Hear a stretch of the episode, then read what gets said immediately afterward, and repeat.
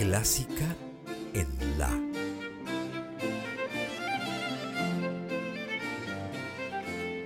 Idea y conducción, Margarita Celarayán.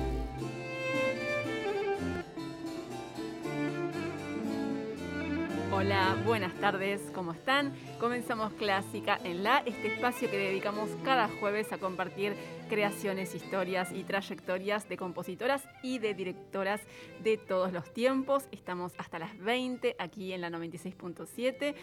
Saludamos a Diana Cardilli, que nos está acompañando en la operación técnica en este momento, Norberto Lara en la coordinación de aire y aquí en el estudio mi compañera Carolina Guevara. ¿Cómo estás, Caro? Muy bien, ¿cómo va? ¿Todo bien? Todo bien. Llegaste con un día complicado para andar por el centro, ¿no? Sí, sí, Estaba no medio... sé por qué, pero...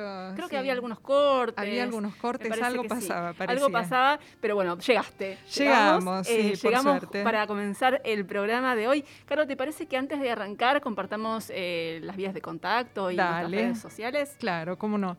49990967, la línea de oyentes, y si tienen ganas de escribirnos a través de WhatsApp durante el programa, pueden hacerlo al 155335 5367. Además, nos pueden seguir en las redes toda la semana, Instagram, Facebook, Twitter, arroba en la clásica. Exacto. Y también les recordamos que los programas desde comienzos de 2021 están también disponibles en formato podcast. Nos pueden enco- encontrar tanto en Spotify como en iTunes. Nos buscan como Podcast Clásica en la y ahí pueden encontrar un par de días antes, de, perdón, antes no, después, Después. de cada emisión, un par de días después ya está disponible el podcast para eh, que puedan escucharlo en el momento que deseen.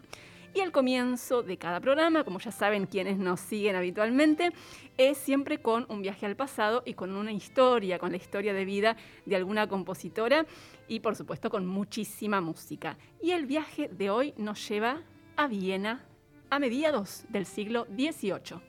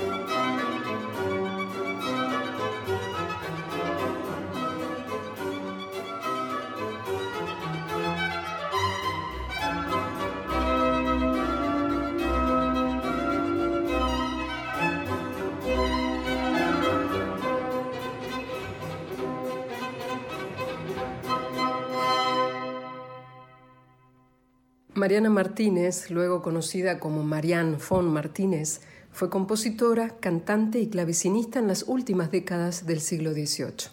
Nacida en Viena en 1744, era hija de Nicolò Martínez, un napolitano, tal vez descendiente de españoles, que se desempeñaba como maestro de ceremonias del nuncio papal.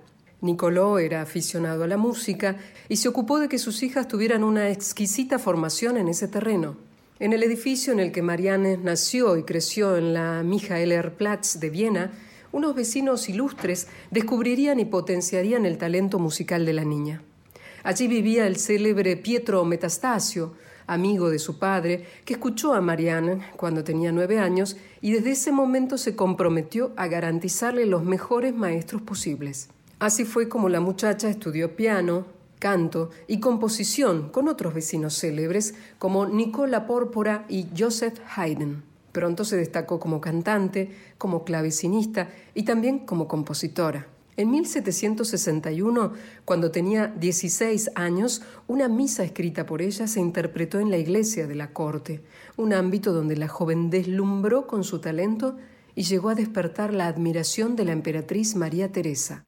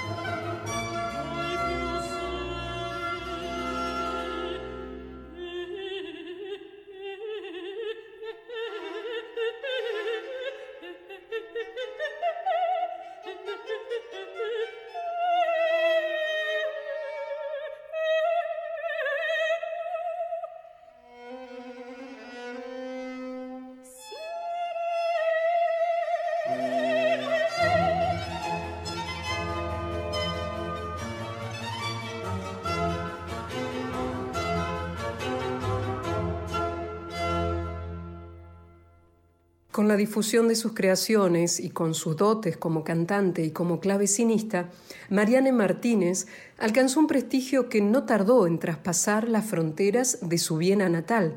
Cuando tenía 25 años, algunas de sus obras se interpretaron en Nápoles.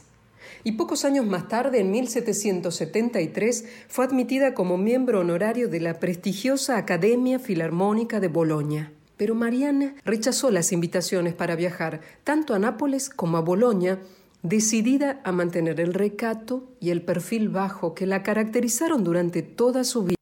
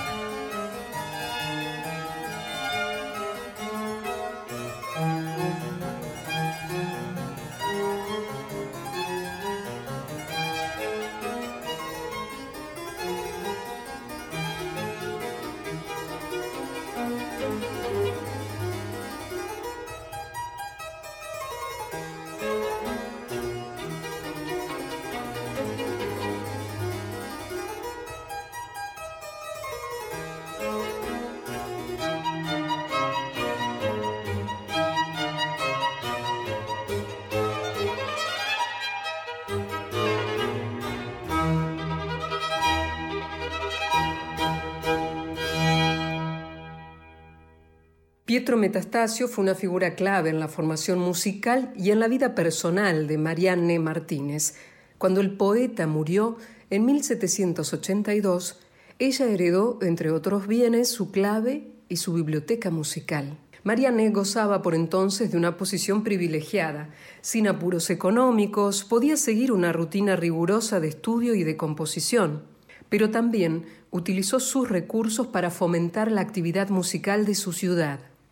En esa época, hacia la década de 1790, se produjo en Viena un auge de los conciertos en casas privadas. Marianne y su hermana llevaron adelante una nutrida actividad en su residencia, a la que convirtieron en un centro musical ineludible. Por allí pasaron grandes músicos de la época, como Haydn y Beethoven. Y hay quienes afirman que el propio Mozart también estuvo allí para interpretar obras en piano a cuatro manos con la anfitriona.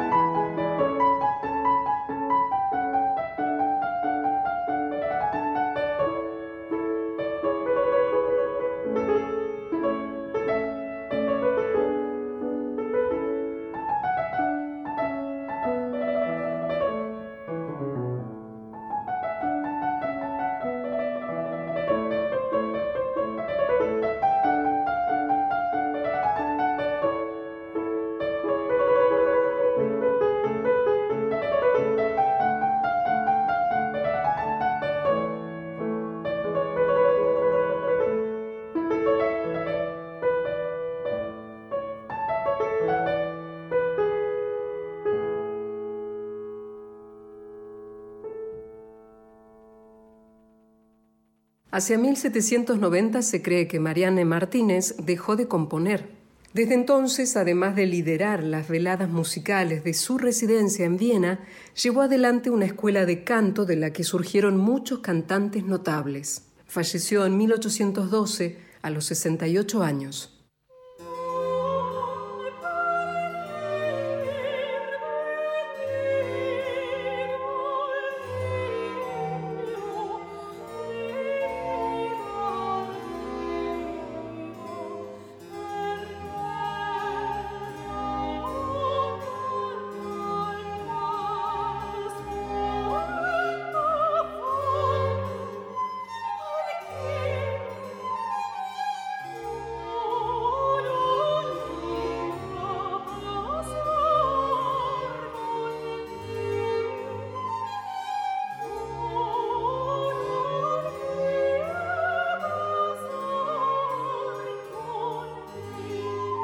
Marianne Martínez no fue una compositora profesional en sentido estricto, pero dedicó toda su vida a la música.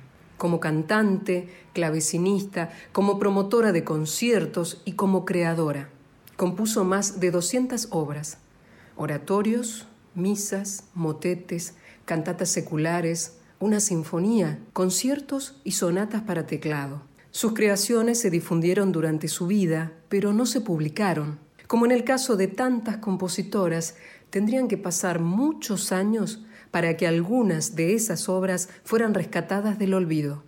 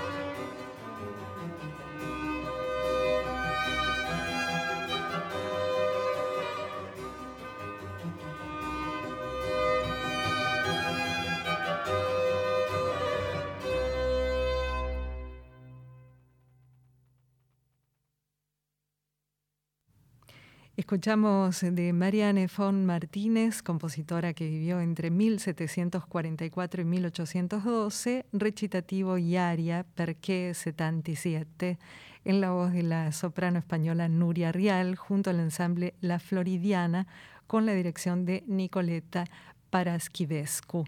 Antes compartimos también de Marianne von Martínez, Obertura en Do mayor por el ensamble La Floridiana con la dirección de Nicoleta Paraschivescu. Al fin, Frale Tempeste de la cantata La Tempestad en la voz de la mezzo soprano italiana Anna Bonitatibus y el tercer movimiento del concierto para cembalo y orquesta en mi mayor por el ensamble La Floridiana con la dirección de Nicoleta Paraschivescu y el primer movimiento de la sonata para teclado en la mayor por Lian Rees al piano.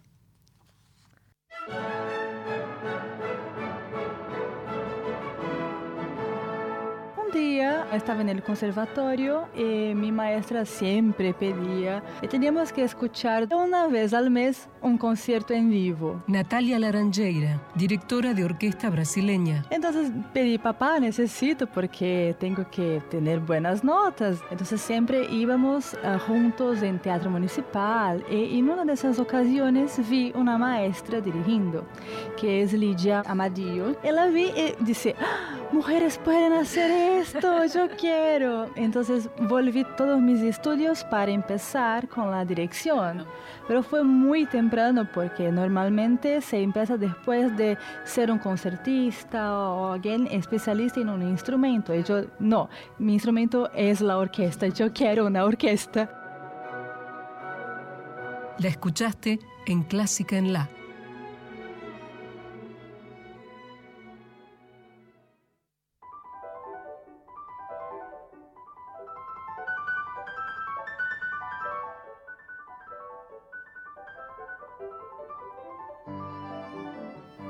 Seguimos en Clásica en La, estamos hasta las 20 compartiendo este espacio que dedicamos a compositoras y a directoras de todos los tiempos. Y ahora tengo para contarles algo, que es que mañana vamos a tener en este país, en nuestra Argentina, conciertos dirigidos por dos directoras argentinas también. Mañana, por ejemplo, en el CCK aquí en Buenos Aires, a las 20 va a haber un concierto, un nuevo concierto del ciclo de la Orquesta Sinfónica Nacional que va a tener como directora invitada a Lucía Sicos la notable directora que tiene una actividad impresionante, es actualmente principal eh, directora invitada de la Orquesta Nacional de Música Argentina Juan de Dios Filiberto y mañana hará su debut al frente de la Orquesta Sinfónica Nacional en este concierto en el que va a estar como solista la soprano Daniela Tabernig. Van a interpretar obras de Richard Strauss, de Alberto Williams y de Paul Hindemith. Y este concierto de mañana en el CCK a las 20 con la Orquesta Sinfónica Nacional dirigido dirigida perdón, por Lucía Sicos se va a poder escuchar en directo por Radio Nacional Clásica. También mañana, pero en San Juan, otra directora que es María Laura Muñiz va a dirigir el concierto que va a ofrecer la Orquesta Sinfónica de San Juan en el marco de un ciclo que se llama Directoras de Orquesta y obviamente como el nombre del ciclo lo indica, es, eh, una serie de conciertos con directoras invitadas con la Orquesta Sinfónica de San Juan. En este concierto de mañana van a interpretar obras de Foré, de Nielsen y de Beethoven en el Auditorio San Juan Victoria de la ciudad de San Juan. Y eh, la verdad es que es algo que está empezando a dejar de ser tan excepcional, ¿no? Y la verdad es que es algo que celebramos, ¿no? ¿Te acordás, Caro, que hace unos años era realmente rarísimo? Y sí. Rarísimo encontrar una orquesta dirigida por una mujer acá en la Argentina y en cualquier parte del mundo, ¿no? Y la verdad es que estamos en una época en la que lo venimos diciendo y se sabe y ya es algo que queda muy en evidencia, ¿no? lo vemos cada vez más, hay enormes avances y Em, está empezando a dejar de ser una rareza ver a una directora dirigiendo una orquesta y la verdad es que es algo que nos alegra muchísimo y en lo cual desde este espacio hacemos nuestro pequeño aporte, ¿no? Para, para, seguir ampliando la difusión de la actividad de eh, directoras y de compositoras. Y también empezamos a hablarles hace algunas semanas acerca de una serie de directoras que van a estar dirigiendo conciertos de la Orquesta Filarmónica de Buenos Aires este año, en esta temporada. En temporadas anteriores era rarísimo encontrar algún concierto con una directora, ¿no? Mm. Este año tenemos tres. Eh, además de los conciertos que ha dirigido y que eh, creo que también tiene previsto dirigir alguno más, Natalia Laranjeira, justamente a quien escuchábamos recién en este separador, que es la directora asistente de la Filarmónica de Buenos Aires. Ya hablamos de Ji Yeon-sung, que es una directora coreana que va a venir, creo que en el mes de octubre, a dirigir un concierto de la Filarmónica de Buenos Aires en el Colón. Y ahora les vamos a hablar de otra directora que vendrá el mes próximo, en junio, el 18 de junio, a dirigir el concierto número 8 de la Filarmónica en el Colón. Esta directora se llama Anu Tali. La, repito para que vayamos familiarizándonos con el nombre Anu Tali, un nombre que no parece muy complicado, ¿no? Para recordarlo, cortito. No, es de Estonia. es de Estonia, exactamente. Anutali, ¿se pronuncia así, Caro? Sí, eh, la ah. escuché a ella ah, eh, en una entrevista respondiendo justamente a esta inquietud de si estaba bien pronunciado su nombre y ella dijo sí, Anutali. Perfecto, buenísimo. Anutali, como decíamos recién, directora nacida en Estonia, que hay una curiosidad en su familia y es que tiene una hermana gemela también directora de orquesta. Ah, mira, no sabía. un dato muy curioso, su hermana se llama Kadri Tali, así que dos hermanas gemelas, directoras de orquesta, nacidas en Estonia, una de ellas, Anu Tali, es la que vendrá a dirigir este concierto de la Filarmónica el mes próximo.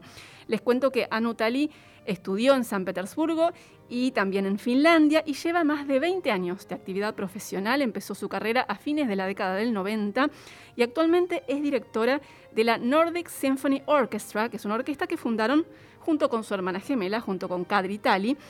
Pero eh, además de esa actividad como titular de esta orquesta, Anutali es invitada con frecuencia a dirigir orquestas en diferentes partes del mundo, por ejemplo, orquestas como la Nacional de Francia, la Filarmónica de Tokio, la Sinfónica de la Radio de Baviera y muchas otras.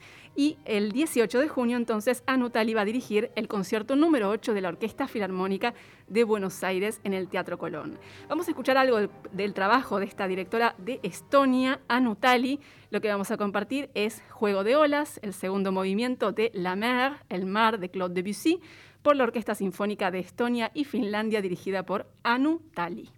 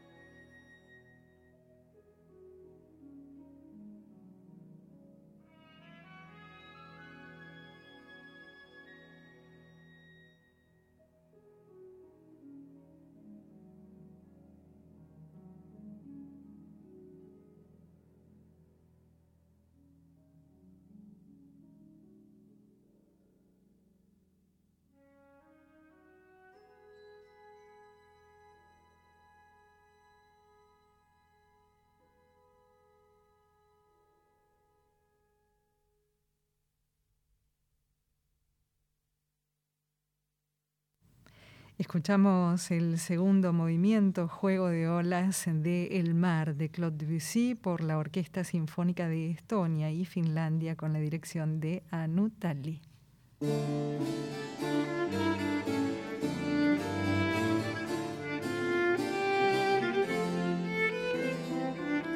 Comenzamos la segunda y última hora de Clásica en la, aquí en la 96.7, compartiendo música de compositoras y también las trayectorias y también algo de, la actividad de directoras de todos los tiempos. Vamos y venimos en el tiempo habitualmente aquí en Clásica en la y eso vamos a hacer en un ratito. Venimos del siglo XVIII con Mariana von Martínez, pasamos por música de Debussy dirigida por una, una directora actual y ahora vamos a quedarnos en la actualidad. Ya les vamos a contar cómo sigue todo, pero antes de continuar, Caro, ¿Te parece que reiteremos las vías de contacto y las redes sociales? Sí, por supuesto. Pueden comunicarse con nosotras durante el programa, es decir, hasta las 20 al 49990967 o enviar mensajes por escrito a través de WhatsApp al 155335 5367. Y además nos pueden seguir en las redes sociales, Instagram, Facebook, Twitter, arroba en la clásica. Les recordamos además que apenas unos días después de la emisión por la 96.7, cada programa está disponible en formato podcast para poder escucharlo en cualquier momento y en el dispositivo que tengan a mano. Todos los programas, como contó Margarita hace un rato, desde comienzos de 2021, están disponibles en plataformas digitales, así es que pueden buscarlos en Spotify y en iTunes como podcast clásica en la. Así es. Y recién decía que vamos y venimos en el tiempo permanentemente aquí en Clásica en la y ahora nos venimos al presente porque les cuento que el 8 de marzo pasado de este año se editó el disco Argentina al piano, que es el primer disco de estudio de la pianista y compositora argentina Cecilia Fogg. Es un álbum editado por Virtuoso Records, un sello independiente muy activo en el ámbito de la música académica, y es un trabajo discográfico que busca promover y difundir la creación musical de compositoras argentinas. Es un disco que incluye, obviamente, música para piano de varias compositoras argentinas como Lilian Saba, Cecilia Fiorentino, Lía Chimalia Espinosa, Valeria Romero, Bárbara López, Amanda Guerreño, Laura Otero y la propia Cecilia Fogg. Y dado que estamos en la semana de mayo, eh, ayer fue 25 de mayo, así que nos pareció una muy buena ocasión para traer este material tan eh, recientemente publicado de la pianista y compositora Cecilia Foz con música de varias compositoras argentinas. Y en un rato vamos a estar conversando con Cecilia Foz para que nos cuente más sobre este trabajo, pero vamos a empezar escuchando algo de música de este álbum. Y lo que elegimos es música de Lía Chimalia Espinosa, la gran pedagoga, compositora y notable pianista de gran trayectoria. Recordemos que vivió entre 1906 y 1998. Lía Chimalia fue discípula de Alberto Williams, nada menos, y gracias a una beca siguió sus estudios en París. Tuvo una trayectoria como pianista impresionante, con actuaciones en varios países, y en muchos de sus conciertos ella solía interpretar sus propias obras compuso mucha música para piano, también para otros, este, otros instrumentos, pero esencialmente mucha música para piano y ella misma se ocupó de difundir esas obras, por ejemplo, en España, en Francia, en Inglaterra, Italia, Alemania, Estados Unidos. Una gran figura, la de Lía Chimalia Espinosa, que, por ejemplo, en París fue elogiada por sus interpretaciones de música de Claude Debussy. Eh, muy, muy reconocida también afortunadamente en su tiempo, sin duda una de las grandes pianistas de su época, estamos hablando esencialmente de mediados del siglo XX, y también una destacada compositora. Así que vamos a escuchar una obra de ella, de Lía Chimalia Espinosa, la obra se llama Tango 70, y la interpreta Cecilia Fogg, es parte de este álbum que les vamos a presentar hoy, Argentina al piano.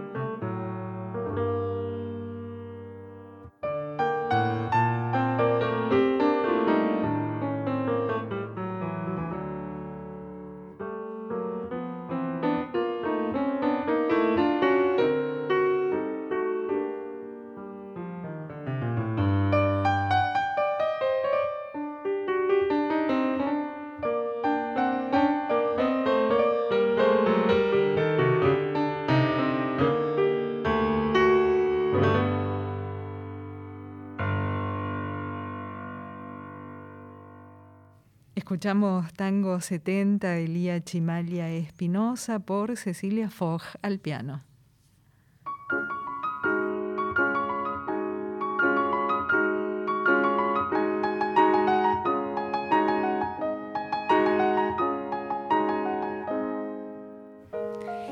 Cecilia Fogg, además de pianista y docente, es compositora. Esto que estamos escuchando ahora es una obra de ella. Ella es egresada del Conservatorio Julián Aguirre, ganó los premios Williams y Jóvenes del Sur, fue discípula de maestros como de maestras como Pia Sebastiani, María Fernanda Bruno, Ana Stampalia y Mónica Subchuk.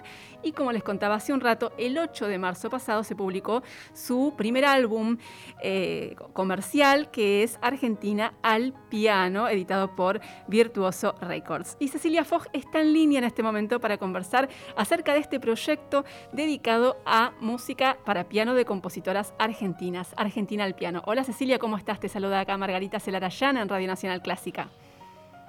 Hola Margarita. Hola Cecilia. Te escucho muy bajito. A ver si podemos eh, regular un poquito. A ver, a ver. Hola, ¿me escuchás? Yo te escucho muy bien, ¿no? Te escucho medio mal, no del todo bien. Eh, bueno, vamos a ver si, si podemos este, mejorar un poquito el, sonido.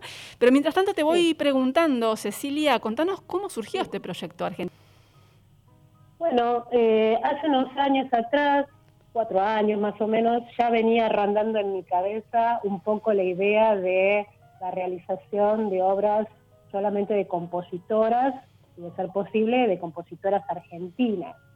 Em, porque me parece que era muy importante empezar a darle mayor visibilización al trabajo de estas compositoras, ¿no? Sí. Em, entonces, bueno, vino la pandemia. Claro. Entonces, cuando surgió el, problema este tan grave que vivimos todos, que no dejó a nadie afuera, yo, mientras que estaba en casa y empecé a, recabar información sobre las compositoras que me interesaban eh, difundir, trabajar, estudiar, porque claro, durante la pandemia, ¿qué iba a hacer?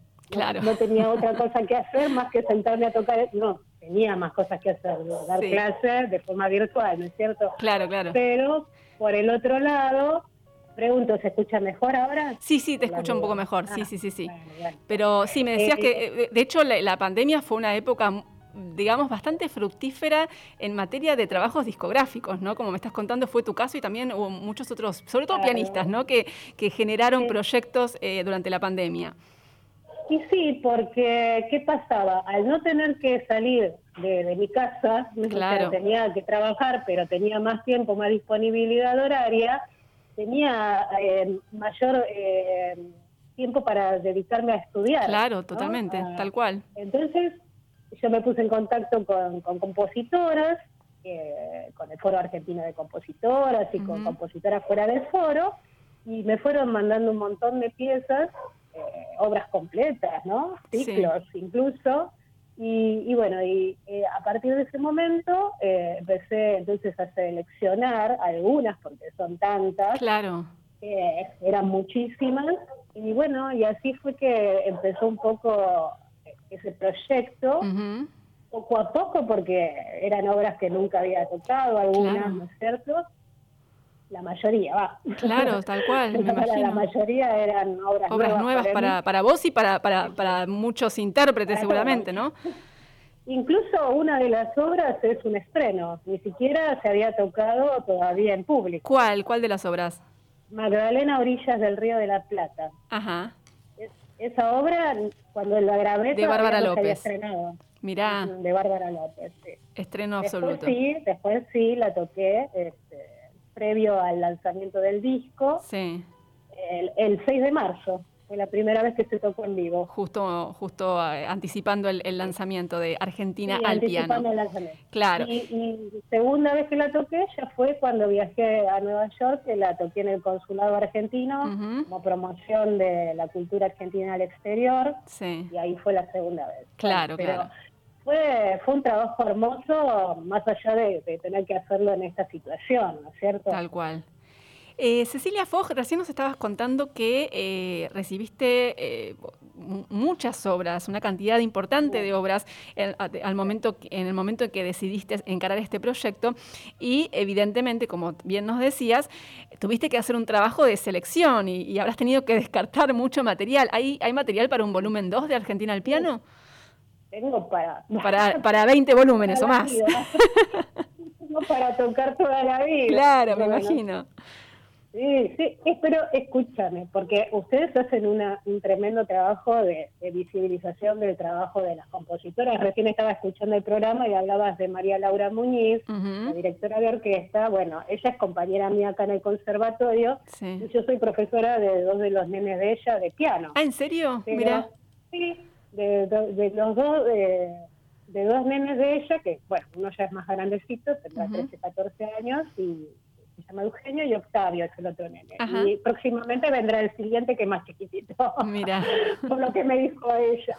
bueno, pero sí somos colegas y, hablamos mucho de este tema, ¿no es cierto? Del tema de, nuestra posición, digamos, como mujeres en la música. Sí. Ella me contaba, por ejemplo, la otra vez cuando estuvimos conversando, eh, lo difícil que es pararse frente a una orquesta, ¿no? Donde son son músicos, casi todos son hombres y todos profesionales, y bueno, cuando tienen una mujer adelante. Bueno, en el caso mío, por esto que yo me soy autogestionante, no tuve problemas conmigo misma, elegí las obras a mi gusto, ¿no es cierto? No tuve nadie que me dijera, no, esta sí, esta no.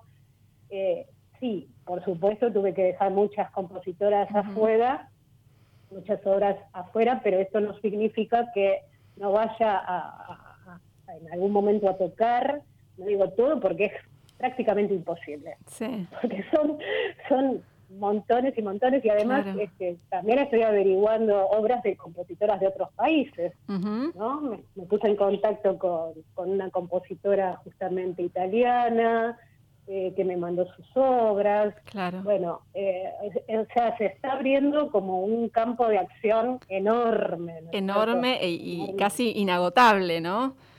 Es inagotable. Totalmente, la totalmente. Que es maravilloso. Sí, estoy muy contenta, la verdad estoy feliz de que esto esté pasando. y, desde mi posición, no solamente como intérprete, sino como profesora, ¿no? Sí. Como docente, eso, de también incorporar en los programas de estudio, ¿no? por lo menos en los míos, con mis alumnos, poco a poco, o no poco poco, yo lo hago naturalmente, ¿no?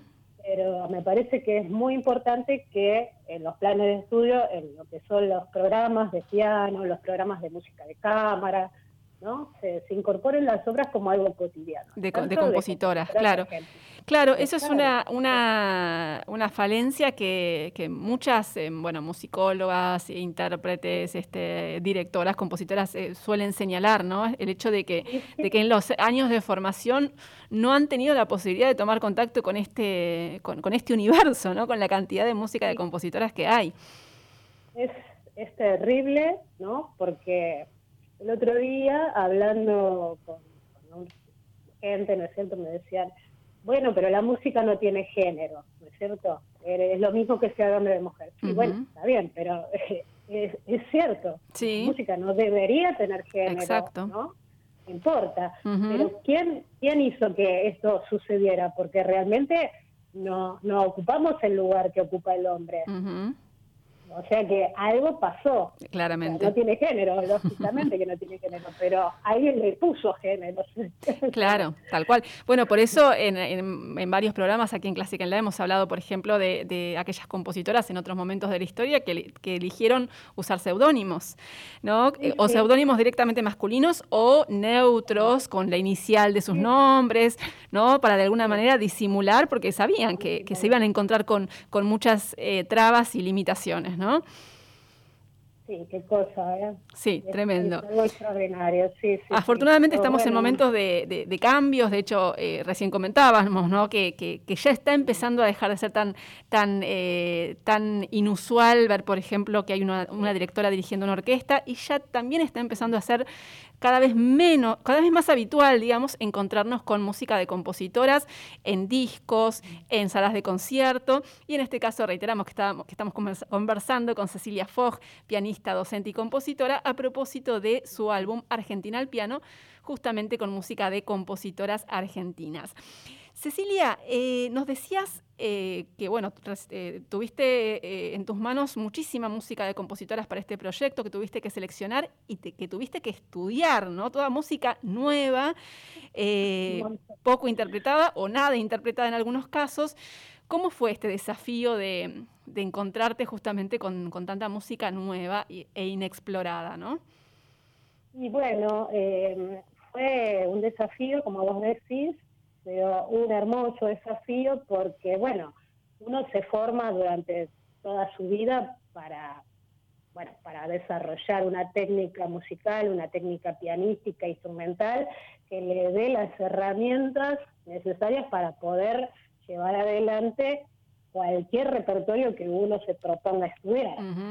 A veces puede pasar o no, ¿no es cierto? Pero bueno, en este caso eh, yo como las obras las elegí directamente, eh, las tenía en mis manos y las fui seleccionando de acuerdo a, cómo me llegaron. había muchas de, esas obras eh, que nunca se habían interpretado, así que las tuve que, digamos, eh, crear la interpretación y, buscar el sonido y buscar el, discurso sonoro por mi propia cuenta. Claro y otras a las que ya eran obras que se habían hecho, reinterpretarlas a mi estilo, pero en todas eh, busqué eh, algo que me conectase, digamos, directamente con, la música, ¿no? Me sentí conectada con, con, bueno, ese sonoro que, cada una de esas obras eh, representa, por eso están en el disco. Claro. Eh, es algo un poco medio, digamos, sensitivo, ¿no? Que fue, por el lado medio de, como somos también nosotras las mujeres, muy sensibles, pero también eh, tratando de incorporar ritmos argentinos, ¿no? Para, para darle también visibilización a, eso, ¿no? A los aspectos eh, regionales de nuestro país, porque como las compositoras son de diversos lugares, sí. ¿No? Eh, por ejemplo, está Bárbara López, que es cordobesa, Valeria Romero misionera, bueno, Lilian Saga es del interior de la provincia de Buenos Aires, ¿no es cierto? Entonces, cada una tenía su impronta y, y, la reflejan a través de su música. Y me gustaba que, que, que, se viese reflejado un poco esa, esa, ese paisaje argentino, ¿no? De alguna manera por supuesto que no está todo ahí. Claro, claro. Algo, algo hay. De hecho, eh, Cecilia, si te parece, eh, vamos a escuchar algo de lo que mencionaste recién, la obra de Lilian Saba, El cielo de Benito, y seguimos charlando, ¿te parece? Dale, cómo no. Dale.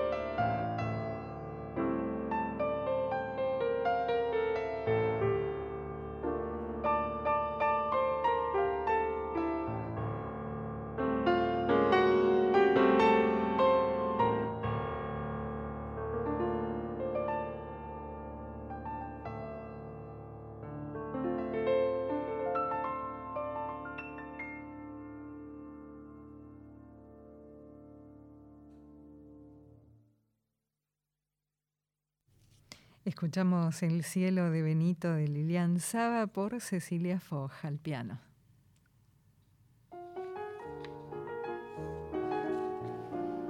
Y seguimos conversando con Cecilia Foch, pianista, compositora y docente, presentando su álbum Argentina al piano, editado por Virtuoso Records, con música de varias compositoras argentinas. Cecilia, ¿estás ahí?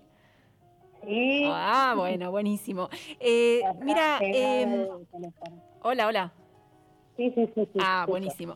Eh, Cecilia, el, álbum incluye obras de compositoras vivas, ¿no? Con excepción del tango 70 que escuchamos al principio de Lía Chimalia, todas las demás compositoras están vivas, así que te quería consultar si tomaste contacto con ellas.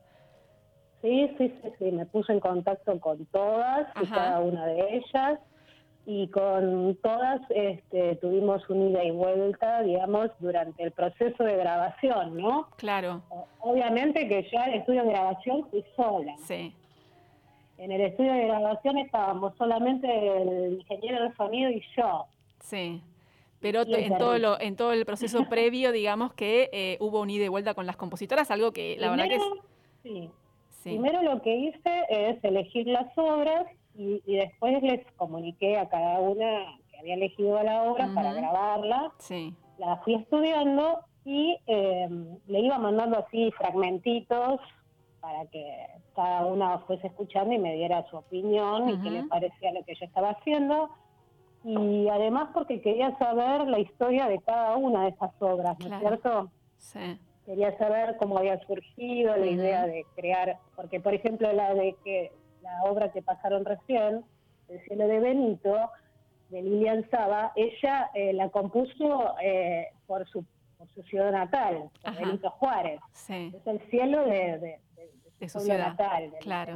Entonces, ella eh, refleja ahí, en, ese, en esa música tan hermosa, que es una milonga pampeana, el cielo de, el campo argentino, digamos, ¿no? De la pampa argentina.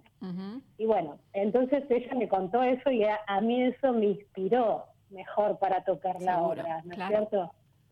Me, encantó eso. Entonces, con cada una de esas obras, que, menos con la de Elías Chimaglia, que por supuesto es la única compositora eh, fallecida, pero con todas las demás eh, tuve ese intercambio y cada una me fue contando en qué se habían inspirado, por qué la habían compuesto.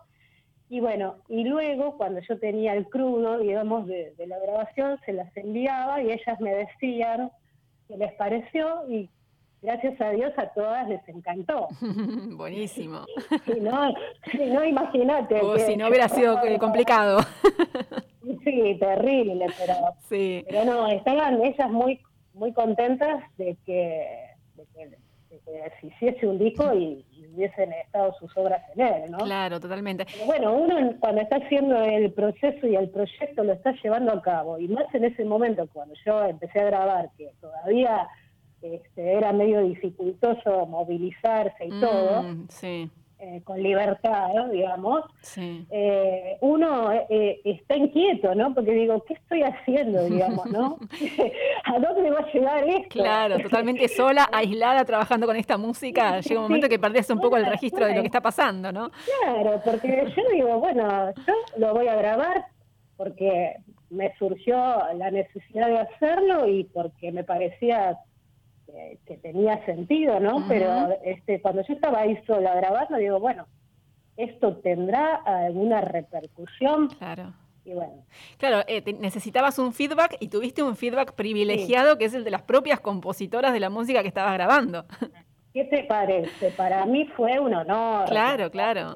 Una de las compositoras que conforman el disco son maestras. Sí, ¿eh? claro. Son todas maestras. Sin duda. De la primera y la última. Sin duda. Cecilia Fogg, eh, te vamos a despedir con algo más de música de tu disco Argentina al piano. Y lo que elegimos es la obra Moebius de Amanda Guerreño. Y te quería pedir, antes de despedirte, que nos cuentes un poco sobre esta obra.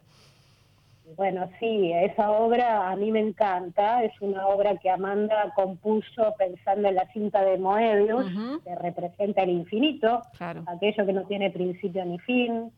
Y bueno, ella quiso eh, representarlo a través de la música y me comentó cuando la componía, que le costó muchísimo porque es difícil el tema, ¿no? Claro. Intentar representar el infinito a través de una obra musical. Pero ella también me contaba que tiene mucho interés en todo lo que tiene que ver con la astronomía, ¿no es cierto? Y bueno, entonces eh, eso me ayudó a, imaginarme un viaje, digamos, en mi mente, viaje interestelar, ¿no? Que voy haciendo a medida que voy avanzando en la obra. Y bueno, que vas encontrándote con con diferentes este, escollos y, sucesos, como si fuese una nave espacial, ¿no? Claro. Y, cuando llegas al final, que quedas como en una cosa estática, ¿no? Como en el vacío, ella decía que quería representar un poco eso, el vacío. Por eso al final queda ahí un suspenso y bueno, un agujero negro, vaya a saber qué. y a ella le gustó mucho la, interpretación, porque es una obra bastante difícil, ¿no? Pero la verdad que a mí me encanta y, ahora pienso que la tengo mucho más trabajada, mejor. Pero bueno, la grabación este, está aprobada por la, por la, compositora la garantía de la compositora, buenísimo. Cecilia Fogg, eh, nos vamos a quedar entonces escuchando Moebius de Amanda Guerreño.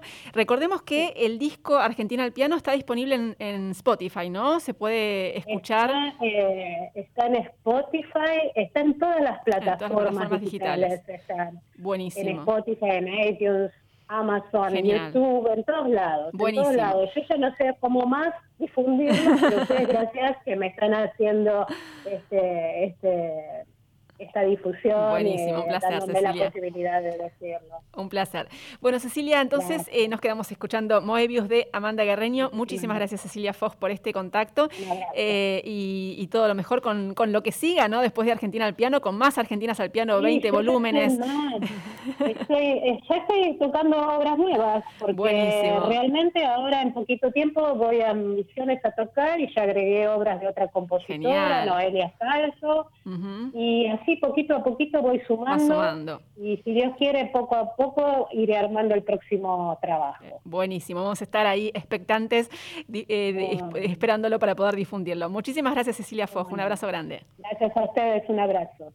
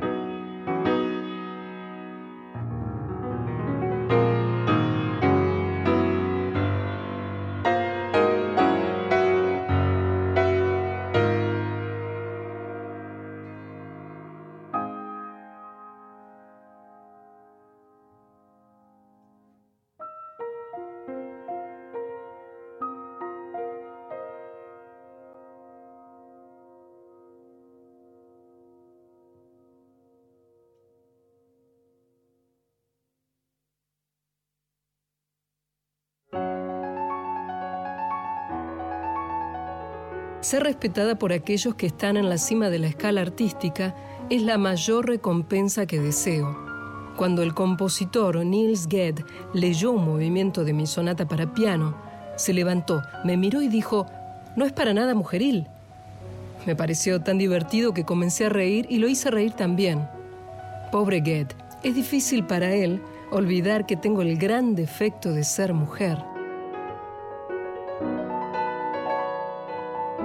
Elfrid Andre, compositora sueca, 1841-1929.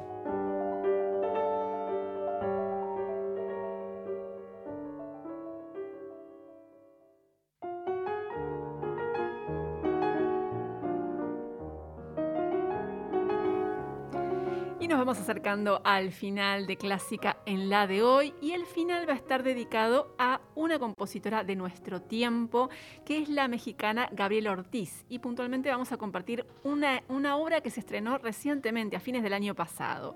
Gabriela Ortiz es una de las compositoras más requeridas de la actualidad, con una amplia actividad a nivel internacional. Ella nació en México, como les decía, fue discípula de Mario Lavista, el gran compositor mexicano fallecido a fines del año pasado. Y Gabriela Ortiz es parte de esta generación de compositores de la actualidad que buscan un camino propio sin renegar ni de la tradición ni de la modernidad. O sea que ellos toman lo que les resulta provechoso de cada corriente, de cada procedimiento sin casarse con ninguna corriente, ninguna escuela, y desarrollan de esa manera un lenguaje muy personal. Pienso también en el ejemplo del argentino Esteban Bensecri también. Eh, es, digamos, es, un estilo similar de, lenguaje compositivo, ¿no es cierto? Que abrevan en todo, tanto en la tradición como en la modernidad, en las vanguardias, para desarrollar un lenguaje propio y absolutamente personal. Y en el caso de Gabriela Ortiz, ella también suele abrevar en elementos que remiten a su origen mexicano y, en términos más amplios, también latinoamericano.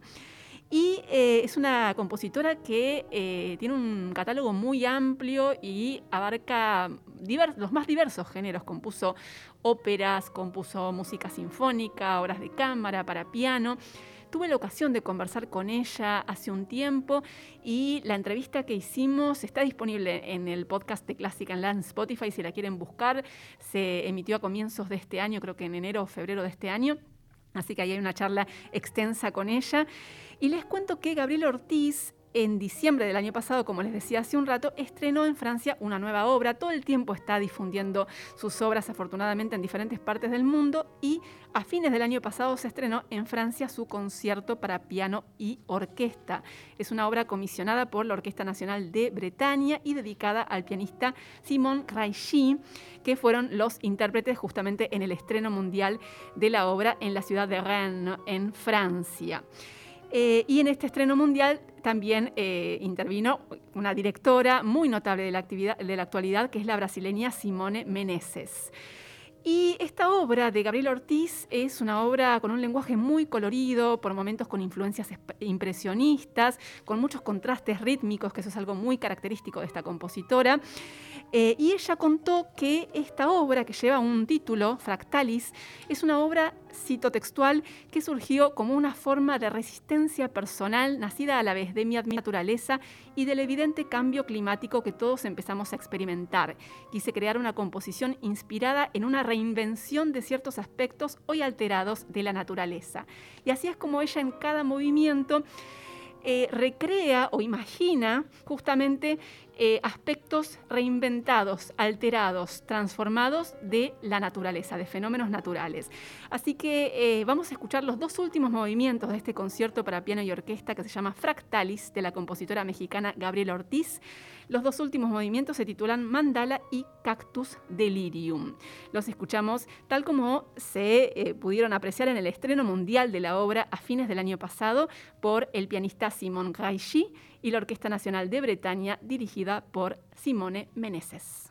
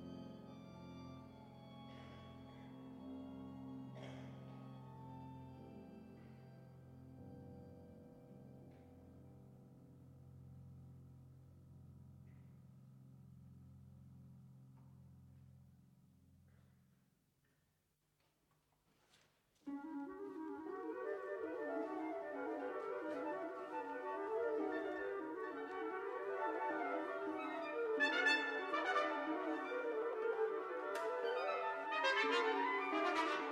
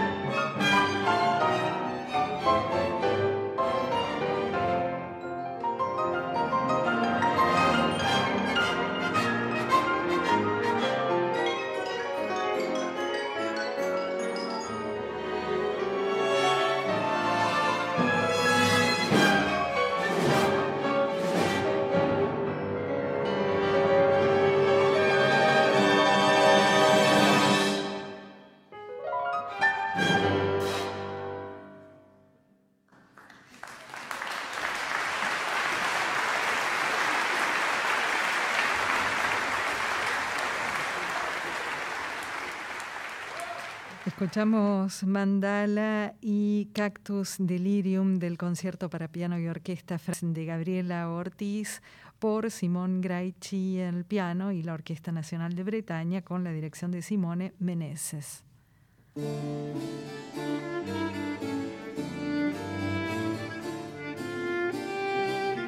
Y así llegamos al final de Clásica en la de hoy. Carolina Guevara, muchísimas gracias por la compañía en el recorrido, como siempre. Un placer, como siempre. Gracias también a José Hualpa, que nos acompañó en la operación técnica junto a Ulises Mendoza.